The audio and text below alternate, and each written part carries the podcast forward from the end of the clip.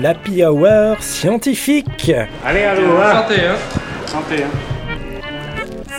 La rigueur du savoir, la passion du comptoir. Un jeudi par mois à 20h. Sur Radio Campus Paris Aïe, aïe, aïe. Ça va faire du bien. Vous savez comment on peut définir l'architecture? Non? Eh ben, moi non plus en fait. Mais pour Auguste Perret, cet architecte fanatique du béton, l'architecture, c'est ce qui fait de belles ruines. Bon, certes. Et si vous comptez sur moi maintenant pour euh, faire une analyse fine de cette jolie phrase, eh ben c'est raté. Et ouais, en fait, euh, je viens d'écrire cet euh, édito là, donc franchement, vous attendez pas à des miracles.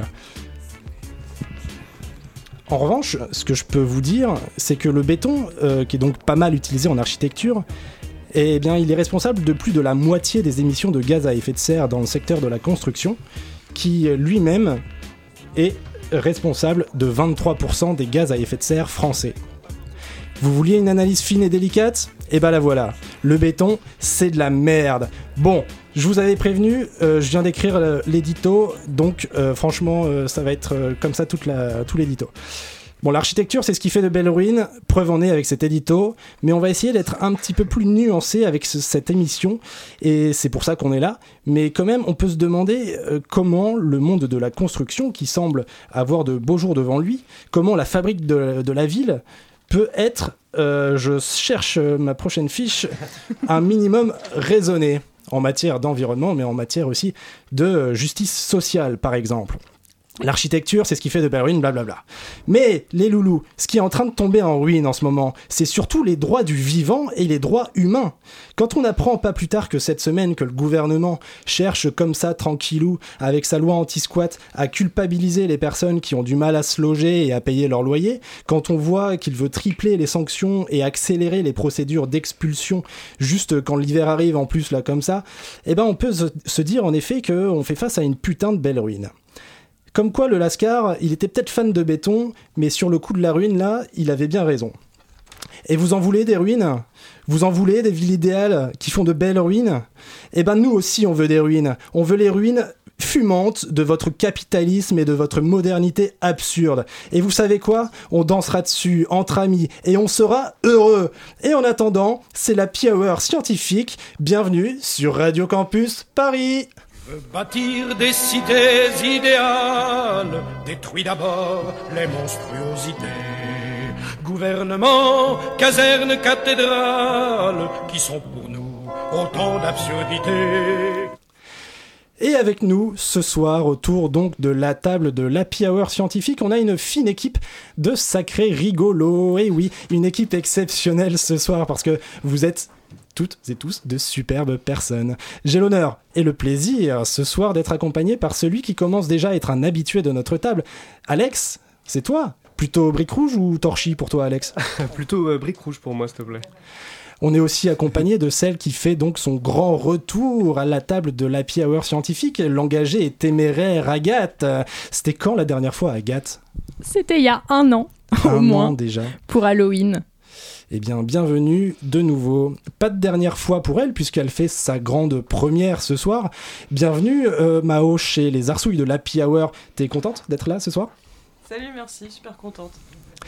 Et lui, et lui, toujours vivant, toujours debout, toujours la patate et surtout toujours un sourire de fripon aux lèvres, prêt à dégainer une petite blague bien pensée. C'est de toi dont je parle. Et Wen, comment ça va? Ben ça va, j'allais mettre du temps à me présenter, mais finalement je laisse béton. Bravo. Est-il encore nécessaire de présenter notre réal du jour? Il nous a fait une Giroud parce qu'il a remplacé Tiffen au tout dernier moment. Salut à toi. D'ailleurs, Tiffen, euh, si tu nous écoutes. Ouais, mais Euh, merci du coup parce que c'est mon moment et euh, c'est la meilleure réale de votre vie, je pense. Eh bien, merci à toi, Joachim. euh, et euh, on accueille aussi Lucas. Tu es notre invité ce soir. Euh, on va te découvrir un petit peu mieux euh, tout à l'heure. Est-ce que mon, mon micro marche? J'ai, oui, ça, ça- ça oui, fonctionne, oui, vous on t'entend. Super. eh bien, bienvenue à toi, Lucas. Comment, Bah, ça- comment ça va? Bah merci à vous en tout cas de, de m'inviter à Radio Campus, un vrai plaisir. Eh bien, de rien, on va apprendre à, à- à se découvrir. Mais avant de commencer l'émission, on va se rincer un petit peu la boca avec un petit cocktail d'actu scientifique. Allez, c'est parti pour quelques gorgées de science. Est-ce que tu m'offrirais une gorgée de cet excellent breuvage pour rincer tout ça?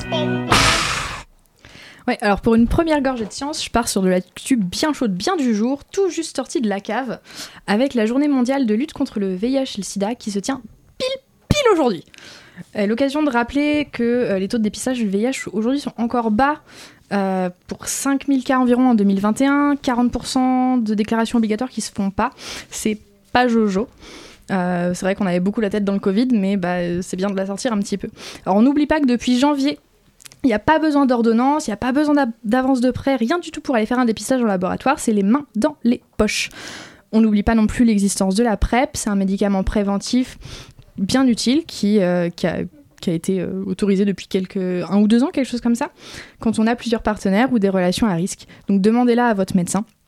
Et on rappelle aussi bien fort pour celles et ceux du fond qui ne suivent toujours pas que quand on est séropositif sous traitement, on n'est pas contagieux. Voilà, c'était à peu près tout pour euh, cette première gorgée de science. Merci Agathe. Qui a une prochaine C'est à gorgée de science? J'espère que vous êtes bien rincé la bouche. Parce que sans aucun rapport, on va parler de moutons. Euh, et du coup, ces derniers jours, vous êtes peut-être tombé sur une vidéo de moutons qui tournent en rond. Et c'est pas une expression. Dans une ferme de Baotou en Chine, il y a une centaine de moutons qui se sont mis à tourner en rond, en formant un cercle parfait. Et le plus étonnant, c'est que d'après les témoins, cette ronde, elle a duré depuis, euh, enfin, elle a duré pendant 12 jours. Les propriétaires de la ferme ont quand même précisé que sur euh, 34 enclos, un seul était touché. Et euh, curieux comme ils sont, les scientifiques se sont donc penchés sur le sujet et ils ont proposé plusieurs hypothèses pour expliquer ce comportement. Parmi les plus probables, euh, il se pourrait que, que ces, ces- ces moutons soient infectés par un parasite qui est responsable de la listériose. C'est une maladie assez euh, répandue chez les ovins élevés dans de mauvaises conditions et qui peut attaquer le, le système nerveux de l'animal, qui, ce qui cause euh, le fait qu'il en tournage en rond. Euh, et euh, la seconde hypothèse la plus réaliste, c'est que euh, les bêtes fassent preuve de ce qu'on appelle un comportement stéréotypé. C'est une forme de tic, un, un comportement répétitif qui est probablement lié au stress et à l'ennui causé par de mauvaises conditions d'élevage. On connaît ça par exemple chez les animaux de zoo. Alors en parlant de trucs qui tournent, je reviens vous parler d'une autre actu, toujours ultra chaude, parce que aujourd'hui même, 1er décembre, le module Orion de la mission Artemis se lance sur sa trajectoire de retour vers la Terre. Et euh, pour Orion, c'est plein de premières fois. Euh, donc pour cette mission qui a déjà fait deux fois le tour de la Lune, pas autant que les moutons, mais c'est déjà pas mal. Euh, Première fois du coup qu'un vaisseau a destiné à être habitable et aussi loin de la Terre, 432 000 km et quelques broutilles, je sais pas vous, mais ça fait une sacrée trotte juste pour admirer une éclipse de Terre par la Lune. Et le dernier record c'était en 1970, personne autour de cette table n'était né je pense, euh, pour la mission Apollo 13. Me regardez pas comme ça. Hein. En termes de, première fois, de première fois aussi, on en a une belle. En 2022, c'était pas trop tôt. C'est la toute première fois qu'une femme dirige une mission de la NASA. Donc la première fois qu'une femme se fait, selon le rituel habituel, euh, couper sa cravate euh, pour les décollages réussis. Évidemment, j'aurais préféré que ça arrive avant 2022, mais je suis très contente pour Charlie Blackwell Thompson. C'est la très grande classe. Et, ouais, et vu qu'on parle de prouesse féminine, c'est l'occasion de parler du prix Irène Joliot-Curie de la femme scientifique de l'année, qui a été décerné la semaine dernière, le 22 novembre. La lauréate de ce prix, c'est Bérangère Dubrul. Elle est directrice de recherche CNRS au CEA et elle est principalement connue pour ses travaux sur la turbulence des fluides. Ce prix Irène Joliot-Curie, il tient son nom de la fille de la grande Marie Curie, et on rappelle d'ailleurs que toutes les deux ont obtenu le prix Nobel, dont une qui l'a eu deux fois. Euh, cette distinction, est décernée depuis plus de 20 ans par le ministère de l'Enseignement supérieur euh, et de la Recherche. Et euh, l'idée, donc, c'est de visibiliser les femmes de science. Parmi les autres lauréates de cette année, on compte trois femmes, trois autres femmes. Céline Bellard, qui est chargée de recherche CNRS Paris-Saclay pour le prix spécial de l'engagement.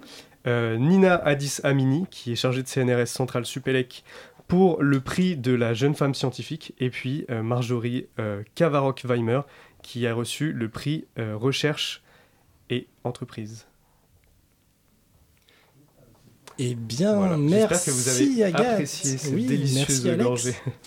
C'était délicieux, Très merci. institutionnel comme gorgée. C'est vrai. On retourne au classique et parfois ça fait pas trop de mal. Eh bien, merci à tous les deux pour ces rafraîchissantes gorgées de science. Mais ne bougez pas, on n'a pas fini l'apéro parce que ça va maintenant être à ton tour, Lucas. Est-ce que t'es prêt Pour Yes commencer, On va prendre Alors- un petit shooter du bar. Voilà, tournez de shot. Alors, ou vous suivez shot. votre intuition, ou vous vous dégonflez. Et du coup, on trinque. À la tienne. Ton objectif, pour le rappeler à nos auditorices, tu vas déguster une série de petites questions qui vont nous permettre de te découvrir un petit peu mieux et auxquelles tu devras répondre le plus rapidement possible. Est-ce que c'est OK pour toi? Est-ce que tu es consentant? Oui. Très bien, eh bien c'est parti. Voilà. Lucas, est-ce que tu es heureux? Oui, plutôt. Trois mots pour décrire ton adolescence. Oh là là, c'est compliqué. Ah, Joyeuse. cinq déjà.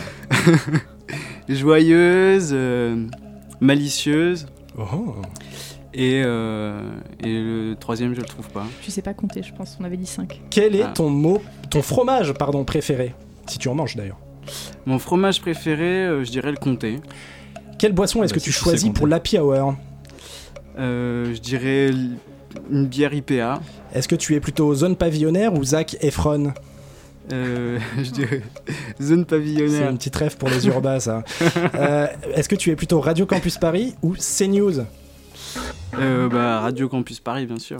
Exactement, il y avait un piège. Donc bravo, parce que CNews ont leur pisse dessus Et ouais Ça m'étonne pas, ça m'étonne. Bon, et ben là maintenant c'est la suite de mon conducteur. Vous savez la suite que j'ai pas préparée du tout.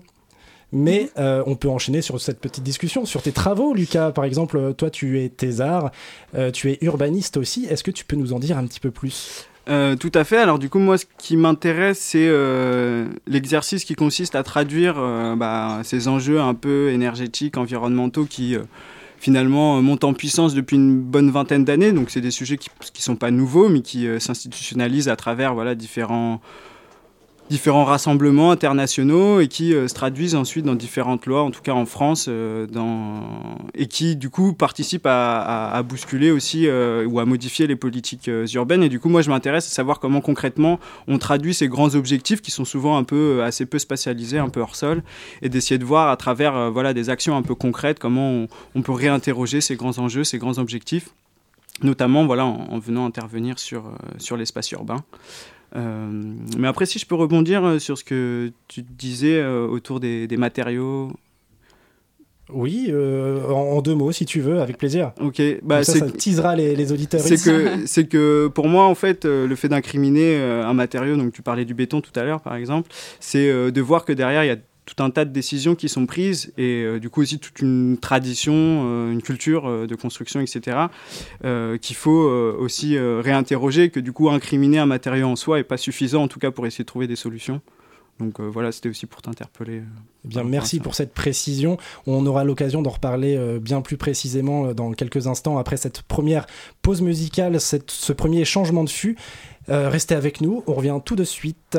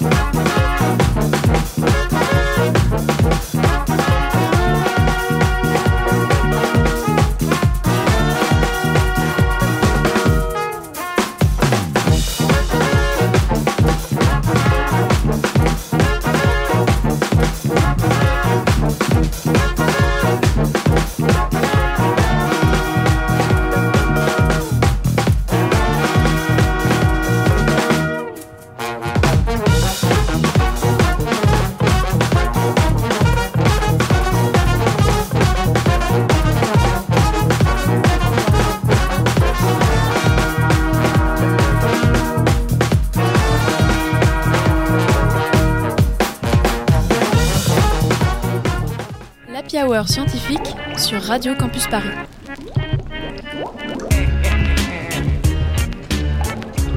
Il est 20h, suivi de D'écouter euh, une chanson, voilà. In the house. On est toujours in De the je sais house. plus qui. De Hypnotic Brass Ensemble. On est toujours en présence de Oui, bah, machin, voilà. Mais aussi de Lucas Padaro, tu es jeune thésard urbaniste. Et on parle ce soir de l'architecture de demain, même si c'est un énorme raccourci dit comme ça. Vous allez euh, comprendre euh, très rapidement pourquoi je dis ça. Mais est-ce que l'architecture de demain, en fait, on n'irait pas la chercher dans l'architecture d'hier? Pour le savoir, on peut écouter un petit reportage que tu as réalisé, Mao, parce que tu es allé visiter un chantier, si je me trompe pas, un petit peu particulier, avec ton pote Mimi. C'est bien ça? Ouais, alors moi je suis allée visiter un chantier de rénovation d'une école en Pisé où travaille euh, mon ami Mimi, qui est un jeune architecte en reconversion. Alors en quelques mots, le pisé, c'est un mode de construction en terre crue qui était très répandu avant l'arrivée du béton de ciment.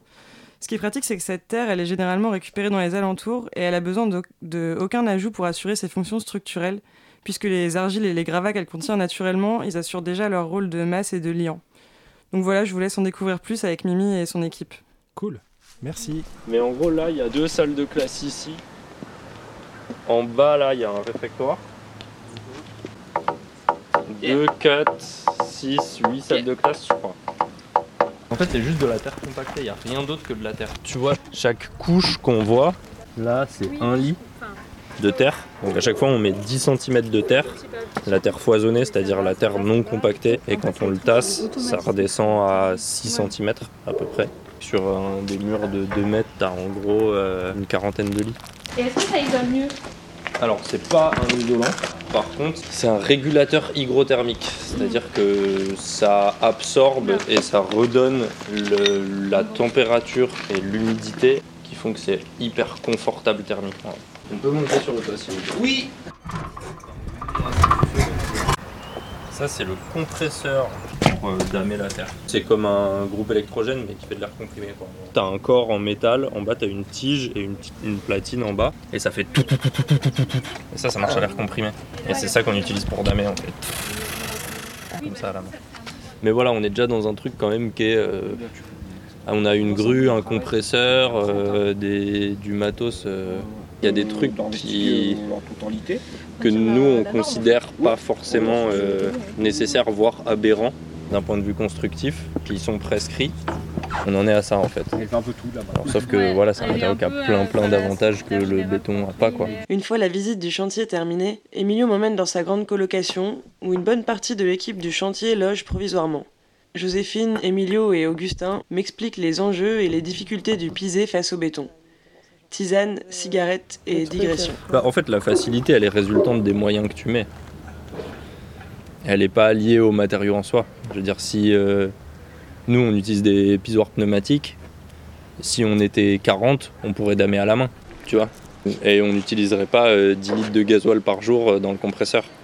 Parce que, in fine, il y a toujours ça, en fait, c'est le remplacement de l'énergie euh, calorifique euh, du corps humain par euh, un combustible. Donc c'est en ça que ça invite voilà, à repenser genre, carrément le- le- la manière dont on construit et dont on envisage nos projets. Parce que la modernité a balayé plein de manières de construire et de fabriquer vernaculaires qui n'étaient pas lobbyisées, pas rentables ou pas diffusables à grande échelle de manière systématique, en fait.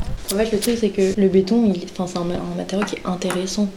Structurellement, constructivement, c'est intéressant. C'est juste la surutilisation, la surabondance euh, sur le marché. euh, Enfin, c'est un matériau qui noie le marché, mais vraiment, euh, littéralement, quoi.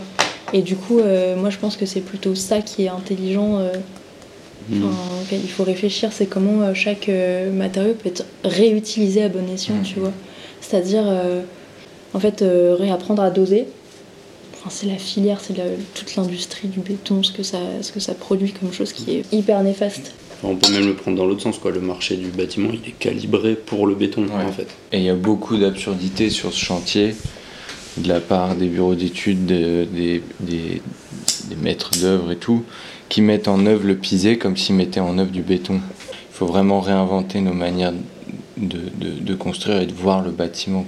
Il faut peut-être changer les normes et c'est ce qui est intéressant en fait, c'est que c'est bien aussi qu'il y ait des chantiers comme ça publics qui se fassent en pisé et qu'on démocratise un peu cette vision de la construction en terre. C'est pas seulement une construction de néo-hippies euh, qui veulent un retour à la nature en fait. Ça a des réels euh, avantages euh, thermiques, euh, économique.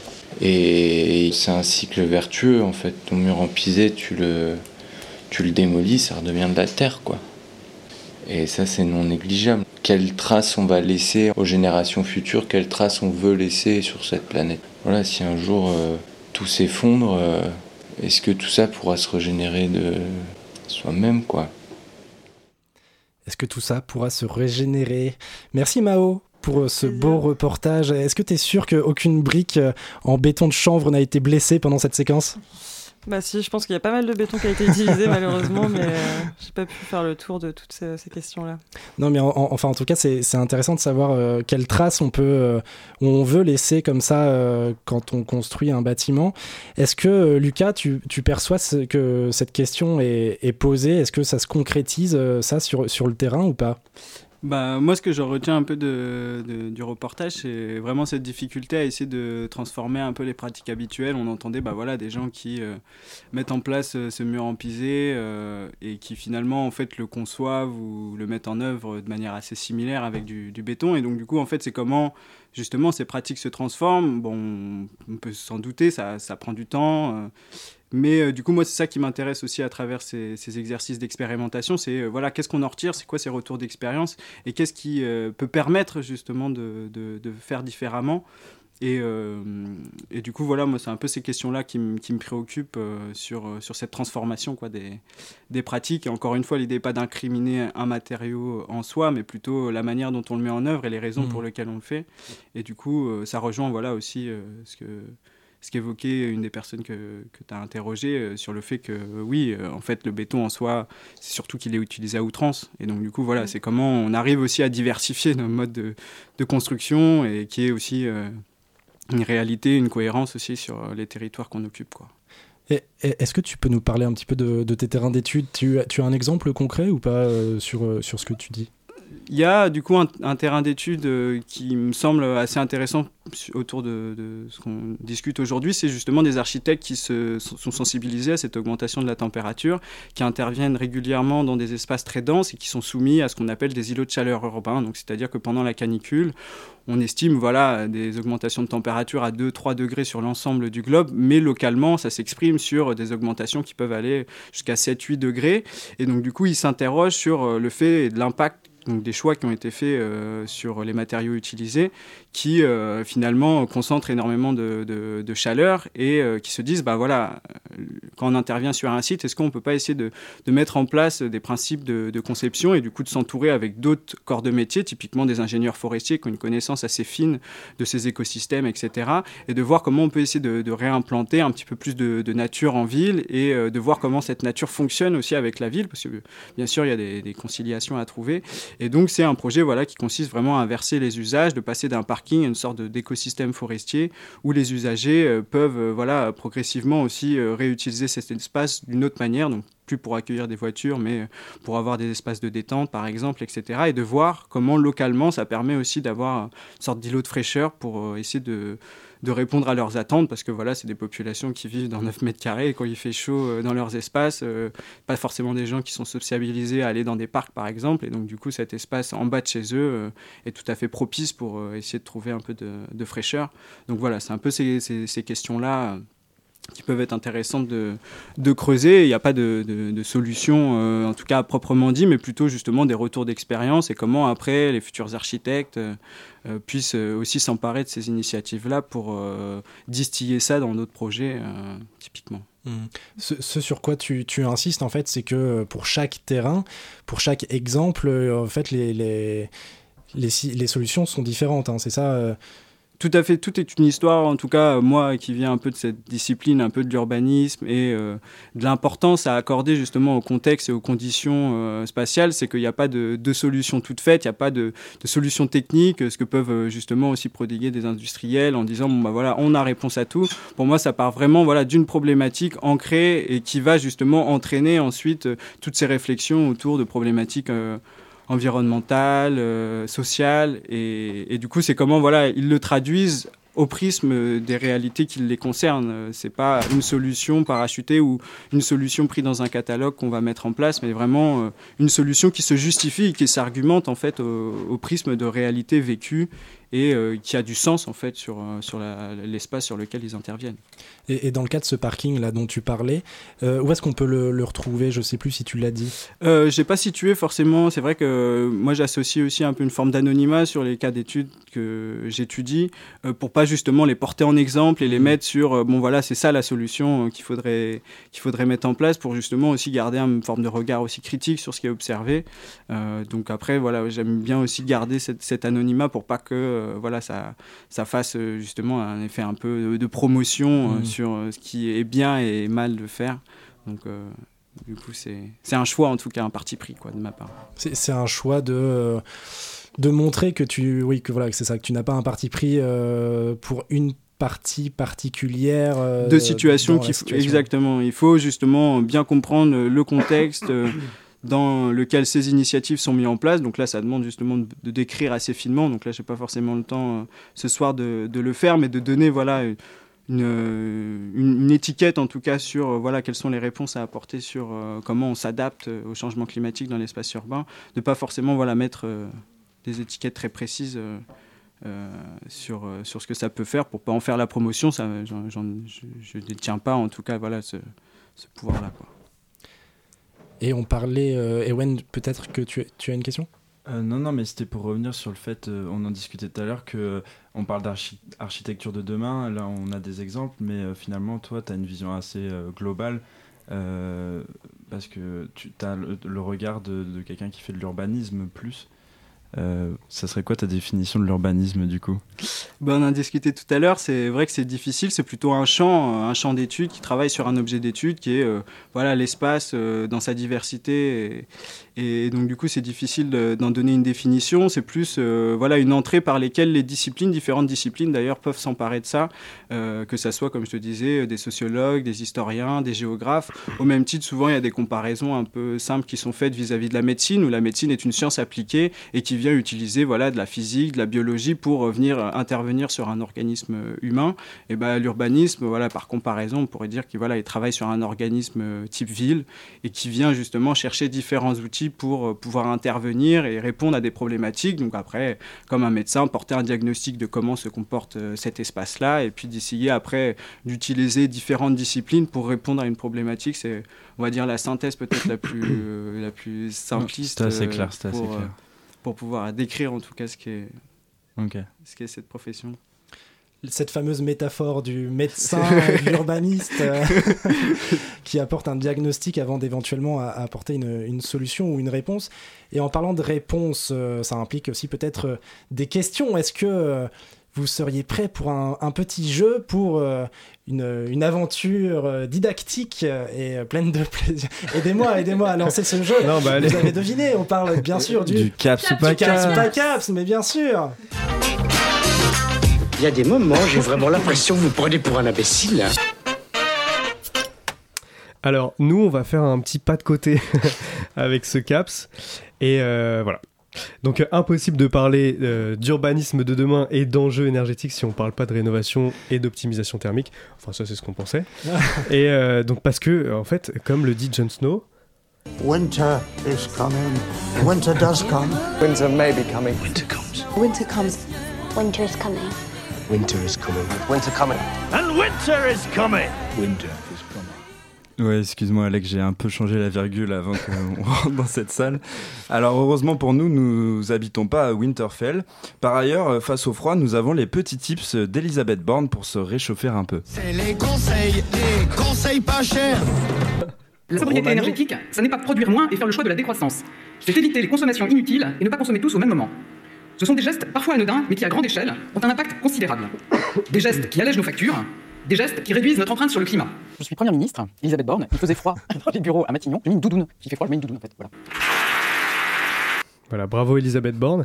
Alors, réguler et programmer, et bravo Ewen aussi, réguler et programmer les périodes de chauffe en fonction de son mode de vie, ça permet, selon l'ADEME, c'est l'agence de la transition écologique, de d'économiser jusqu'à 15% de sa facture finale. Tout à fait, vous pouvez par exemple baisser le chauffage dans les chambres euh, la journée ou euh, le baisser totalement dans tout l'habitat en votre absence. Voilà, et ça, du coup, c'était un petit tips gratuit. Maintenant, euh, alors, Et en les questions diminuant- gratuites maintenant elles sont Bah, elles sont là, elles, Elles sont là. Justement, en diminuant la température d'un degré, Euh, à votre avis, jusqu'à combien de pourcents vous pouvez, euh, vous pouvez euh, économiser sur votre facture énergétique? En baissant de 1 degré. Un de- degré. Un degré de moyenne, ouais. À partir de quelle température? Ça qui change, non Bah, c'est un pourcentage, donc euh, c'est C'est sur- c'est une sur- moyenne globale. C'est sur, sur euh, ta intervalle de facture. fluctuation on asymptotique de dire à la limite 95%. C'est- non, C'est beaucoup 20%. C'est moins, c'est 7%. C'est 7%, ouais. Voilà. 7% de sa facture. Si on Voilà. baisse de 1 degré sa température, ça veut dire qu'à la fin de l'année, À la fin de l'hiver, ouais. 5%, Ouais. on a. euh, tu fait des payes, tu payes 7% de moins. D'accord. Très bien. intéressant, ouais. Très intéressant, merci. Un autre tip, c'est de ne pas faire comme Gérard Depardieu, ce bon vivant à l'appétit qui comble généreusement ses artères, et de bien vous soucier de votre euh, tuyauterie. Il vous suffit de détartrer, de supprimer l'embouage des canalisations. Voilà, et vous pouvez aussi optimiser thermiquement en isolant les canalisations, et ça limite les déperditions. Et euh, toujours selon l'ADEME, ça permettrait de baisser jusqu'à 8% votre euh, facture énergétique. Là, vraiment, si vous voulez faire des économies, il faut juste nous écouter. C'est vraiment. euh, Ah, C'est pas les mecs qui peuvent casser des chiottes comme moi. Ah. Ah. L'autre fois, j'en ai mangé une chiasse. J'ai échappé au diabète parce que je suis soigné par les Russes. Soigné par les Russes. Sans, sans transition, on ne l'a pas assez répété pendant le Covid, mais gardez vos distances, du moins entre votre radiateur et tout autre objet qui pourrait empêcher la bonne diffusion de la chaleur dans les pièces. Vous avez peut-être d'autres idées d'ailleurs pour optimiser euh, le rendement énergétique de vos maisons. une- Vous c'est faites peut-être des question, choses. C'est une question, c'est un tips. Et trouver le prochain tips. Euh, quel À est, vous de à, vo- votre avis, qu'est-ce Ouais. qu'on peut faire? Alors moi j'ai un super tips, c'est pour pas avoir à allumer le radiateur dans la salle de bain pour avoir des serviettes euh, sèches, et ben j'alterne entre deux serviettes. C'est euh, C'est génial, c'est incroyable. Est-ce que tu vu. utilises tes serviettes comme plaid également pour euh, économiser encore plus de- non pour ça j'ai des vrais plaids. Ah, d'accord. Ok, oui, ça marche, euh, ça marche aussi effectivement. Est-ce que sa réponse te plaide À ravir. J'aime beaucoup. Non, mais de, de quelqu'un, une autre. euh, une autre euh, Une petite rénovation énergétique ou en tout cas du bâtiment, de l'enveloppe euh, non, ça c'est non, ça ça c'est ça m'a l'air totalement Un peu trop euh, cher, peut-être. Ouais, trop cher. Il y a, y a plus simple et c'est c'est Elisabeth Borne qui nous l'a qui nous l'a proposé. Effectivement. Est-ce qu'il y a un indice euh, sur moi par exemple avec un col roulé? Bien vu, bien Exactement. vu, bien vu, bien vu. Ah Justement, j'allais dire que vous pouviez suivre l'exemplaire exemple de notre première ministre et mettre un col roulé en laine d'alpaga en buvant du chocolat chaud devant tes PMP. Et ça, d'après le gouvernement, ça vous fait économiser plus de 300 euros sur l'année. C'est énorme. Et oui, tout à fait. Rappelons quand même. J'exagère que- peut-être un petit peu. Ouais. mais, Le euh, TPMP c'est obligatoire ou pas? Parce que les 300 euros j'y tiens quand même. Non, ouais, Non, si, si, c'est obligatoire, Ouais, c'est ouais, obligatoire. Et le ouais. chocolat ah, chaud aussi. Ok, bon. Mais il faut rappeler euh, que le chocolat comme le café sont des mecs qui laissent un goût amer à l'empreinte carbone de notre alimentation. Ok, nouvelle question. Euh, à combien vous estimez le chiffre en milliards euh, pour rénover, disons, la plupart des, des passoires thermiques? Beaucoup. C'est beaucoup. Les 5,2 millions de passoires thermiques. Combien de, de Ouais, milliards coûterait milliards. Eh bien, je sais pas, 20 milliards au hasard. Ok, intéressant. C'est plus. C'est plus que ça. Je Toute la pas, fortune de dirais- Bernard Arnault Je dirais une quarantaine de milliards peut-être. Quarantaine de milliards, très bien. Est-ce qu'on compte ça en jet Plus, et c'est Mao qui a raison, c'est plus que 40 milliards. Mais Agathe avait pas tort non plus. parce que... était pas loin, ouais. Ouais, parce que c'est selon euh, un super rapport gouvernemental du doux nom de Pour une réhabilitation énergétique simple, massive, inclusive des logements privés, le chiffre estimé serait de 147 milliards d'euros, soit un petit peu moins que la fortune de Bernard Arnault. On est quand même à 40 milliards près, mais c'est rien du tout ça. Et franchement, si, si on y réfléchit bien, si jamais son, jet se scratch et qui qui fait sur son testament une sorte de Patagonia en décidant de tout léguer à la rénovation thermique, bon, ok, l'idée, elle est un peu, euh, elle fait froid dans le dos, mais, mais euh, d'un autre côté, ça ferait chaud au cœur. C'est incroyable de pouvoir traiter euh, des plus grosses entreprises françaises et son actionnaire et son dirigeant de, de cette façon.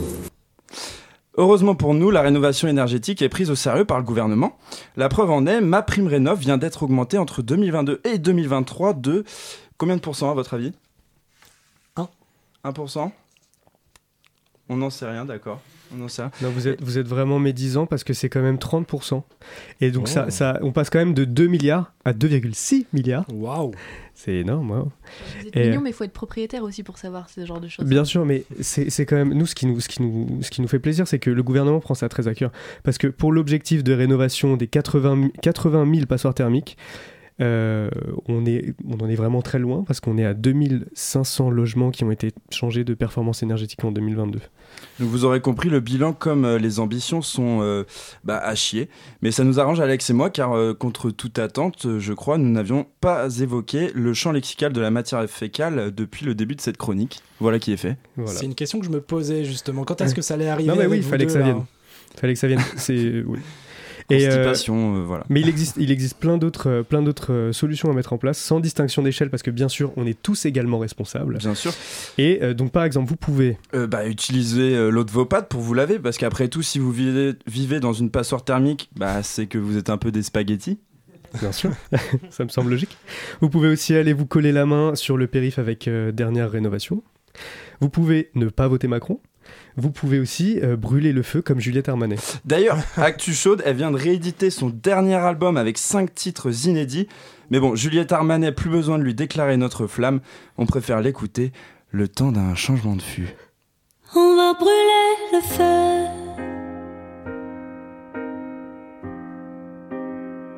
Y'a que du rouge là dans ma tête pour toi.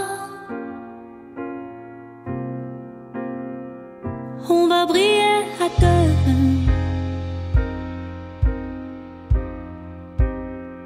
Moi je vois rouge et l'allumette pour toi. On va brûler le feu.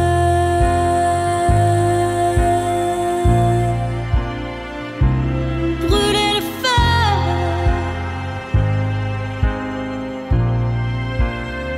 Mais pas ta main sur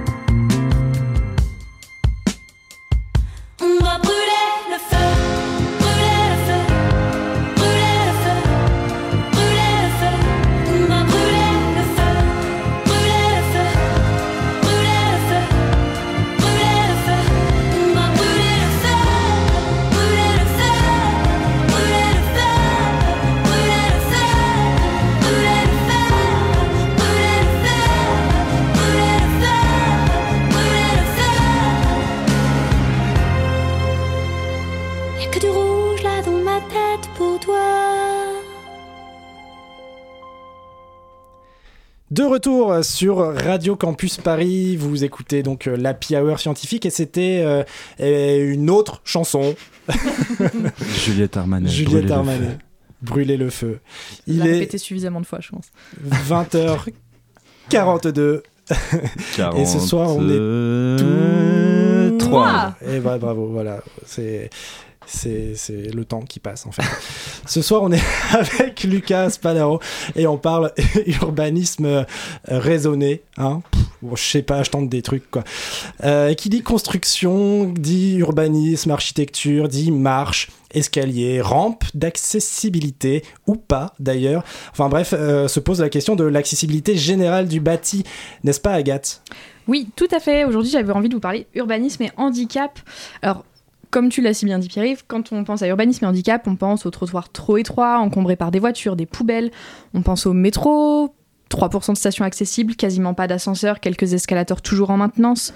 On pense aux logements sans ascenseur, aux couloirs trop étroits, aux meubles et aux interrupteurs qui sont trop hauts. Cette douce chanson de l'inaccessibilité PMR, elle n'est que trop connue pour pas assez d'action et et d'investissement. Mais tout aussi important que ce soit, c'est pas ce dont je souhaitais vous parler d'aujourd'hui. Je voulais vous parler d'un sujet qui est un tout petit peu moins abordé, beaucoup moins mis en lumière, mais tout aussi important. Et pour ça, je vous ai amené une petite surprise. Pour nos Oh auditeurs qui ne peuvent pas voir ce que j'ai déposé sur la table, est-ce que vous pourriez leur Qu'est-ce décrire que c'est que ça? C'est une euh, un Tupperware avec euh, En plastique. une, Une clémentine dessus. à l'intérieur. Je crois, hein, c'est bien Ouais. ça. Oui, Une clémentine pelée. Une Une pelée. clémentine pelée dans une boîte en plastique. Qu'est-ce que ça vous inspire, ça? C'est une clémentine brésilienne?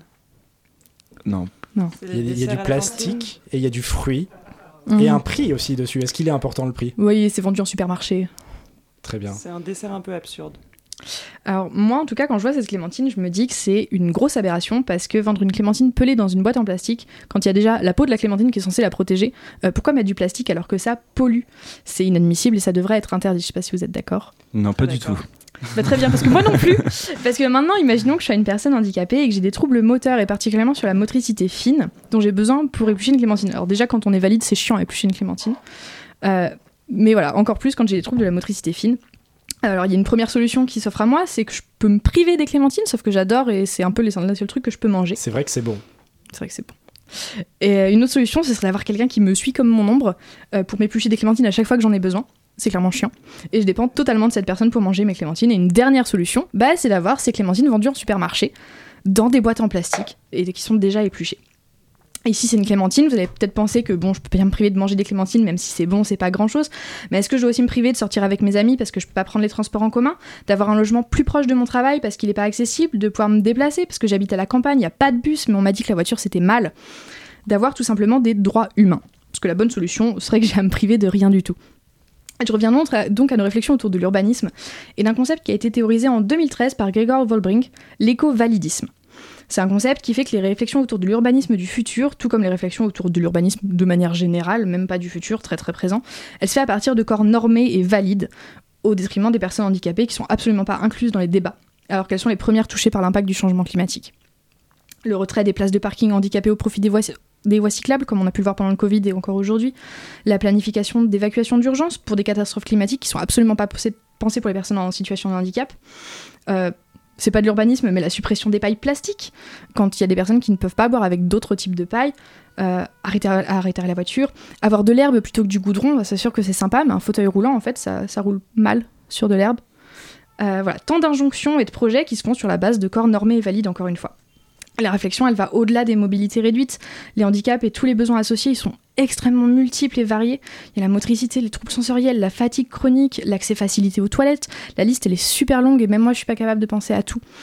Euh, parce que pour ça, en fait, il faut en parler aux personnes concernées. Et du coup, je conclurai cette chronique euh, par un plaidoyer qui vient s'ajouter à la masse infinie de nos demandes de personnes handicapées qui sont toujours ignorées. Incluez-nous dans les décisions de l'urbanisme du futur et les réflexions sur les aspects écologiques et quelles sont les choses dont on ne peut pas se passer? Ou alors, si vous ne souhaitez pas nous inclure, bah, admettez haut et fort que la société que vous envisagez, elle se fait sans les personnes handicapées.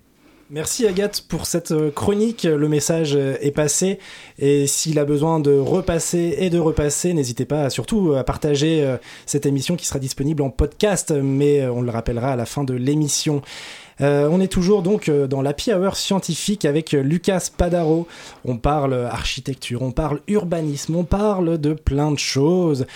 Et, euh, et surtout, euh, ce qui, enfin, euh, urbanisme, c'est aussi euh, des questions sociales. C'est pas que des questions techniques pour lutter Bah, c'est avant tout, c'est avant tout des, des questions sociales, mais pour rebondir un peu sur la chronique qui était sur l'accessibilité des PMR et sur la manière de normaliser les normes, l'espace urbain, etc. C'est vrai que c'est un vrai sujet.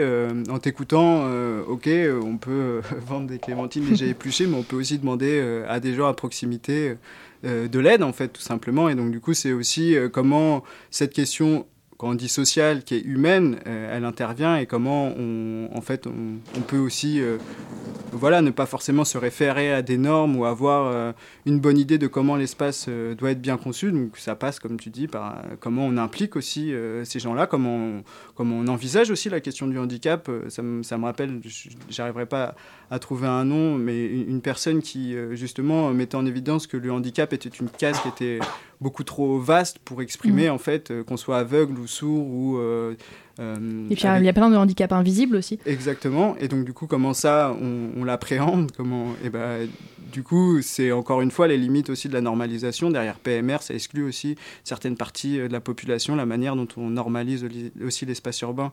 Ça exclut une certaine partie de la population. Voilà, des fois, il y a- des raisons politiques intentionnelles, euh, des fois, il y a une incompréhension, une méconnaissance euh, de, ces problématiques. Euh, c'est clair qu'il y a des choses, en fait, à repenser aujourd'hui sur les prises de décision qui peuvent être faites sur, sur comment on aménage l'espace urbain.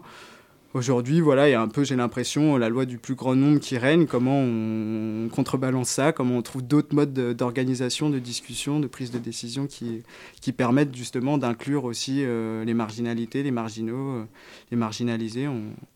Et, euh, et du coup, voilà, après, moi, j'ai pas de, de réponse ou de solution à apporter à ça, hein, c'est- clair. D'autant plus que c'est pas du tout un sujet sur lequel je, je, je ré- je réfléchis, etc. Mais c'est des questions, en tout cas, à se poser, même euh, nous, euh, en tant qu'individus, euh, comment on, on occupe, on vit l'espace et comment on interagit avec les autres. Et que, en fait, il n'y a pas non plus besoin toujours de normes pour essayer de- d'arranger les choses. Il y a aussi juste faire preuve d'humanité et de- d'essayer de comprendre aussi les besoins de chacun. Et donc, euh, est-ce que voilà, il y a besoin de commercialiser des, des clémentines qui sont déjà épluchées euh, avec euh, tout ce qui, ce qu'il advient derrière? Euh. Mais le message Ouais. à, à faire passer, c'est en tout cas euh, qu'il faut inclure tout le monde, ou en tout cas réfléchir et Discuter. penser à tous les besoins de chacune et de chacun.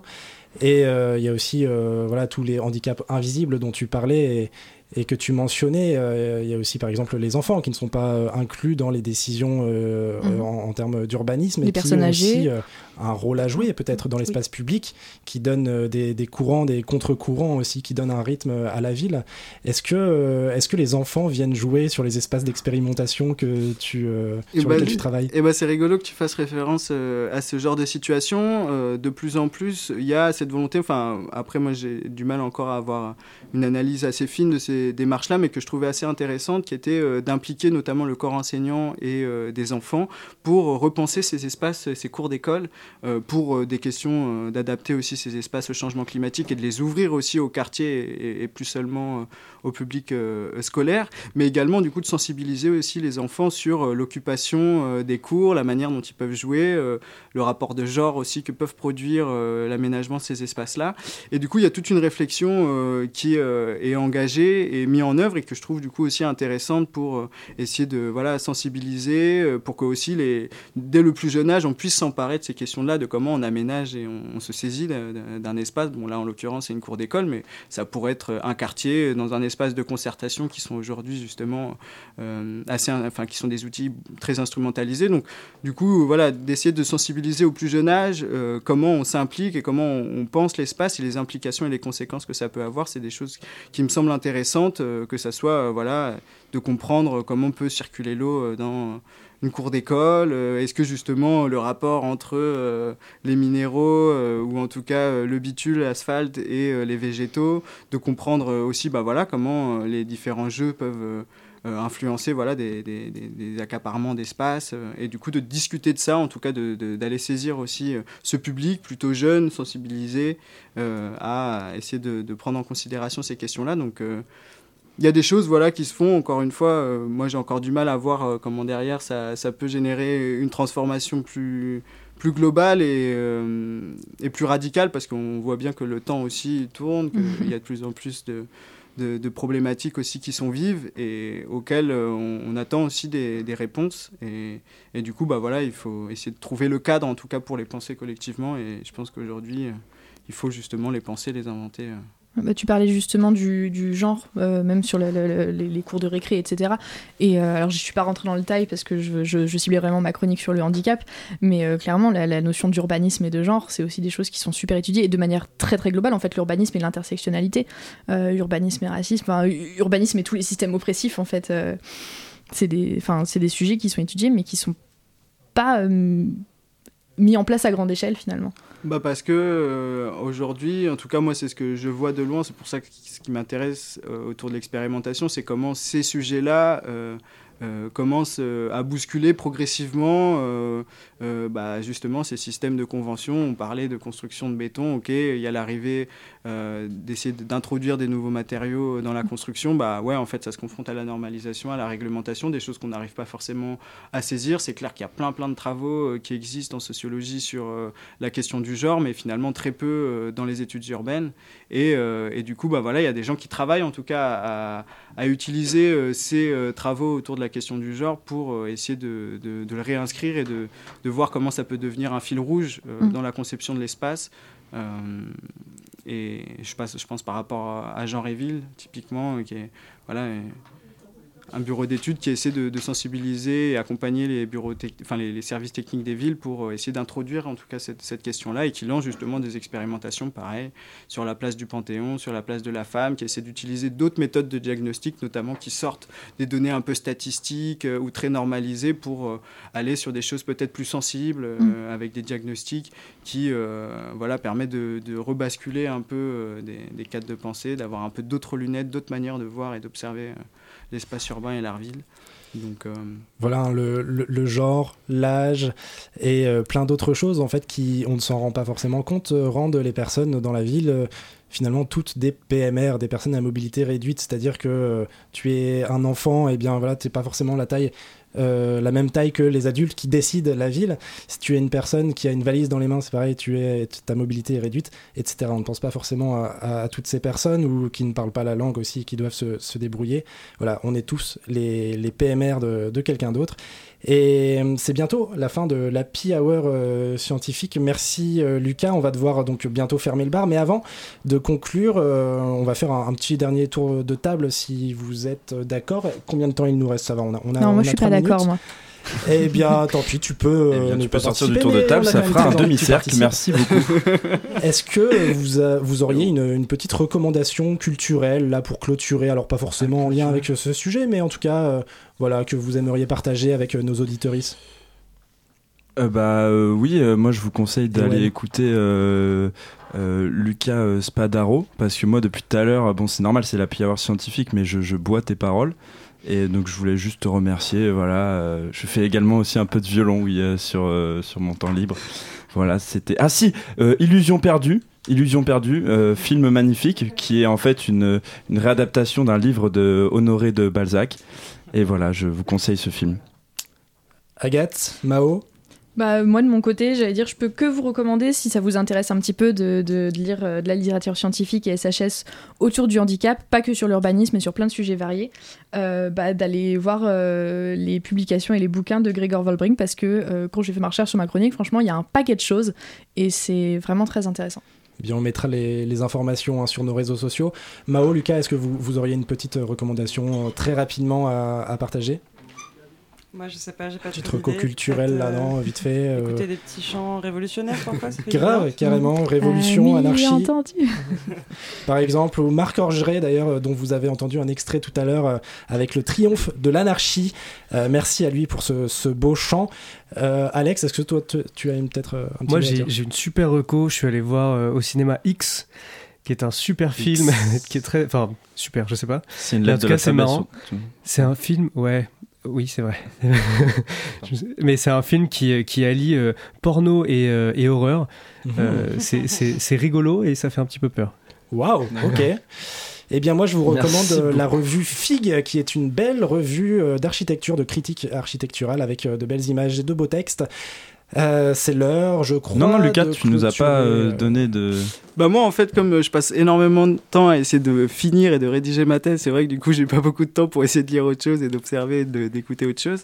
Mais euh, je vous conseille un, ouvrage qui moi m'a mis aussi sur les pattes cette question de l'expérimentation, euh, autour de l'expérimentation artistique et cette relation aussi de comment la, la- la culture et les artistes pouvaient influencer ou pas d'ailleurs euh, les pratiques professionnelles et inversement comment les professionnels de la ville influençaient aussi. euh, euh, et de mémoire, euh, ça s'appelle l'expérimentation artistique en urbanisme euh, de par euh, Nadia Arab, Elsa Vivant et, euh, et la troisième autrice, je ne me rappelle plus de son, son nom, mais voilà, c'est un, bouquin en tout cas que j'ai lu au début euh, avant de commencer ma thèse qui euh, porte pas forcément spécifiquement sur mes travaux, mais m'a permis de, voilà, de discuter un peu la transformation des, des pratiques professionnelles de, de l'urbanisme. Eh bien, on va pouvoir pardon, re- retrouver tout ça sur nos réseaux, sur Twitter, sur Insta, arrobase HH scientifique. Vous pouvez aussi nous retrouver en podcast sur euh, toutes les plateformes euh, où on peut écouter des podcasts. Donc ça, c'est carrément pratique.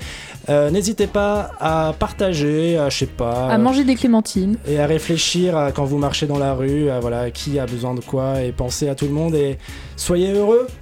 À plus Allez, ciao, ciao Ciao Allez, messieurs, hein, à, la prochaine. Et au revoir. Et puis, ma foi, bon retour. Hein. Au revoir, messieurs.